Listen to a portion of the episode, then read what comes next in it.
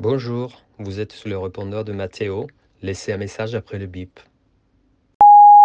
Oyez, oyez Aujourd'hui c'est mon anniversaire. Je vais faire une petite fête avec les copines. Je plaisante. Entre Christiane qui pense que son mari veut la tuer, Annie qui ne parle plus que de Johnny Hallyday et Mona qui est obsédée par les vieux croulants, je préfère passer ma journée au musée avec des antiquités plus silencieuses. De toute façon, je me suis déjà fait le plus beau des cadeaux il y a 33 ans, le jour de mes 49 ans. C'était un matin ensoleillé du mois de novembre. Je me suis réveillée comateuse d'une soirée bien arrosée.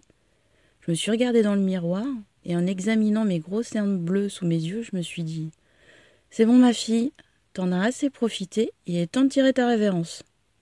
Ça a été fini, du jour au lendemain. Rideau J'ai poussé du lit un amant de passage, sans lui offrir un café, j'ai mis les draps à 90 degrés dans la machine. Je me suis lavé au vrai savon noir de Marseille, avec un gant de crin. J'ai frotté, j'ai frotté, j'ai frotté. J'ai ressenti à ce moment-là une volonté inouïe d'effacer les traces de mon passé. J'opérais ma mue. Après cette douche, je n'ai plus jamais connu un homme bibliquement. Je me suis réfugié dans une cage de verre. Cette décision, je ne l'ai jamais regrettée, et encore moins ce soir quand je vais me glisser dans les draps glacés de mon lit. Quelle sensation d'apaisement à cette époque, j'étais un donjon en jupon, une menthe religieuse qui coupait volontiers la tête de ses partenaires. Je vivais pour les plaisirs de la vie, rejetant les contraintes et ignorant sciemment les sentiments des autres. Je ne les aimais pas, et je me l'interdisais. C'était toujours la même dynamique. Je rôdais autour d'eux, je les charmais, magnétisais, et enfin, je les broyais. J'étais jolie, brune aux cheveux longs à la taille fine avec du monde au balcon. Je plaisais beaucoup, surtout aux hommes mariés qui sentaient que je ne voulais pas m'engager. Je prenais plaisir à me sentir aimée, pour après les envoyer valser.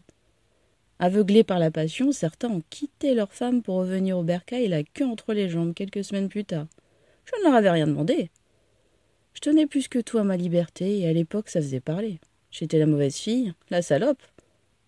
D'autant plus que je travaillais comme vendeuse dans un grand magasin, j'étais exposée pour le meilleur comme pour le pire.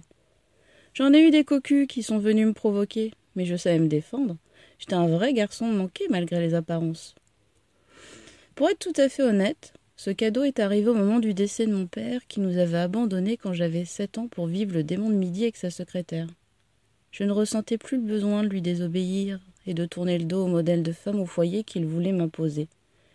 Lui, l'homme politique à l'image si traditionnelle qui défendait des valeurs familiales pétainistes. Plus tard, avec mon psychiatre, j'ai compris que j'avais une aversion à l'égard de l'autre sexe. Il représentait pour moi la domination, l'aliénation ou l'oppression, et pour le combattre et m'en prémunir, je l'avais toujours utilisé à mon gré. Je l'aimais en érection entre mes cuisses ou en représentation dans l'art en général. Mon paradoxe. Je referai tout de la même façon, et peut-être que j'en profiterai davantage. C'est d'ailleurs ce que je conseille aux jeunes femmes dès que j'en ai l'occasion. Croquez la pomme.